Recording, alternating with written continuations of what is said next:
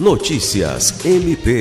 O Ministério Público do Estado do Acre, em parceria com o Corpo de Bombeiros Militar, promoveu na última sexta-feira 1 o encerramento do curso Brigada de Incêndio Predial Intermediário e Primeiros Socorros. O curso foi destinado a servidores e prestadores de serviços terceirizados do Ministério Público, objetivando a atuação na prevenção e no combate ao princípio de incêndio, abandono de área de risco e primeiros socorros.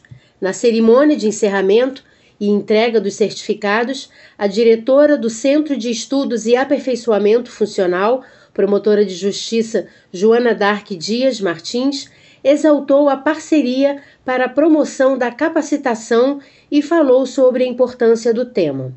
Lucimar Gomes, para a Agência de Notícias do Ministério Público do Estado do Acre.